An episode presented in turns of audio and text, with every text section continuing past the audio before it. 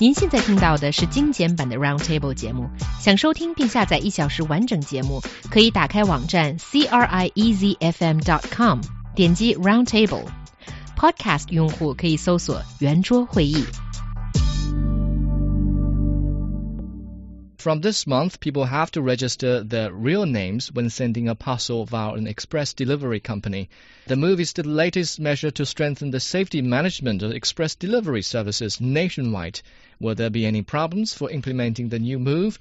十一月起，快递实名制正式实施。按照相关法规要求呢，快递员在收件时不仅要开箱验视所寄的物品，还要查看寄件人有效的身份证件。新政策的实施执行过程中会遇到些什么问题呢？So what is this new regulation about? Well, basically, personal identification and contact details are now required in order to send parcels starting from this month as part of a new policy that has evoked concern nationwide. The delivery service staff must also check the goods before packaging, and all envelopes and parcels must go through an x-ray machine. When it comes to the real name registration, I think the primary concern from a lot of people is that, well, what if you leak out my personal information? Well, I mean, I think inevitably, you know, all information that we put on any sort of internet connected um, mm. uh, database will be leaked in the end. We just saw another company leaking earlier this week. I mean, there's the Talk Talk thing that's going on in the UK now where hackers leaked um, people's private uh, bank uh-huh. account details from a mobile phone company.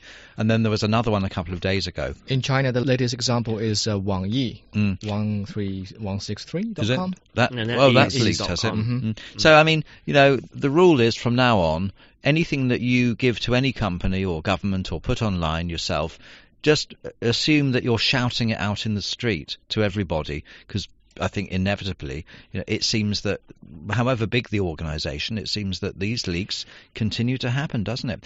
Now, in this case, you may ask, well, why are they mm. uh, sort of getting like this over parcel delivery and so on, and wanting real names and and X-raying the parcels and envelopes as well? Well, it, it's it coincides with um, um, several letter bombs uh, being sent uh, and killing at least seven people and injuring others in various parts of China.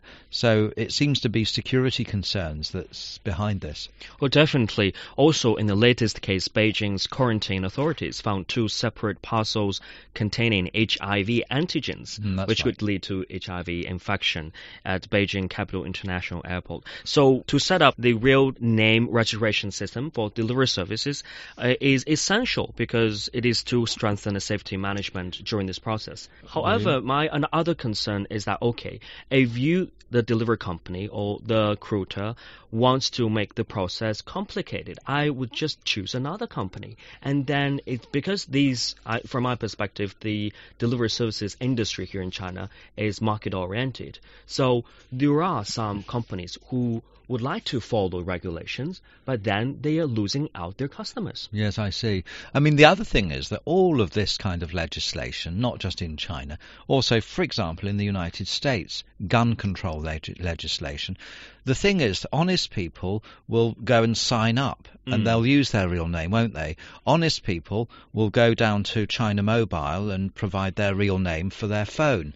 Honest people will tell EMS their real name and phone number, but the criminals won't. Right. And th- this is the big problem that the people who aren't going to send any explosive through the post uh, will, will be the people that don't mind using their real name. But I don't see how this is going to target and catch the criminals that won't use their real name. That's true. Still. One of the difficulty of implementing this system is to how is the delivery guys going to verify the ID cards provided to them? Exactly. Right. It actually mm-hmm. differs from one company to another and differs from one region to another region as well because some other some companies have implemented that you have to check have a visual check of your ID card and some delivery men when they came up just like there is no need for me to check and some companies do need very strict uh, rules in this. So you see the differences. Between Wait a moment. Yeah, the, the Isn't the is, regulation target mm. at all companies, all delivery companies? Well, yes. I, I think it is. But look, the point is, do you really think that criminals have genuine ID cards?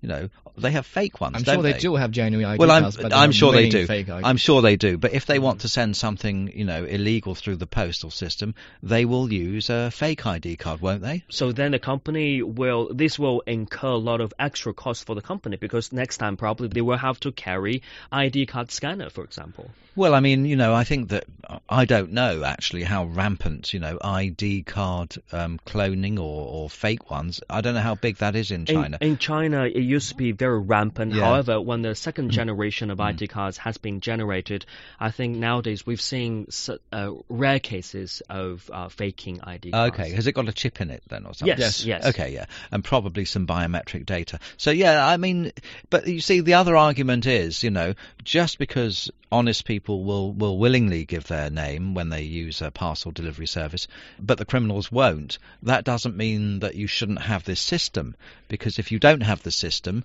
then it would be chaotic and you wouldn't know who was sending what. I think it doesn't matter who is sending the parcel. Mm. I think what matters is the content.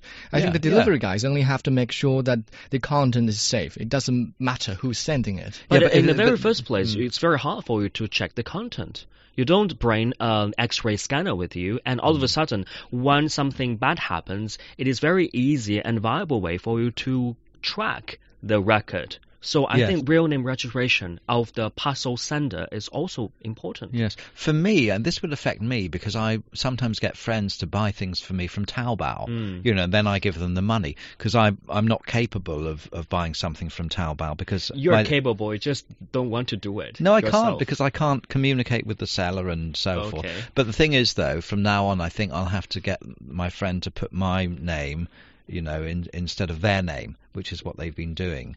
You know, do you know what I mean? Mm. For the actual delivery of the right. thing.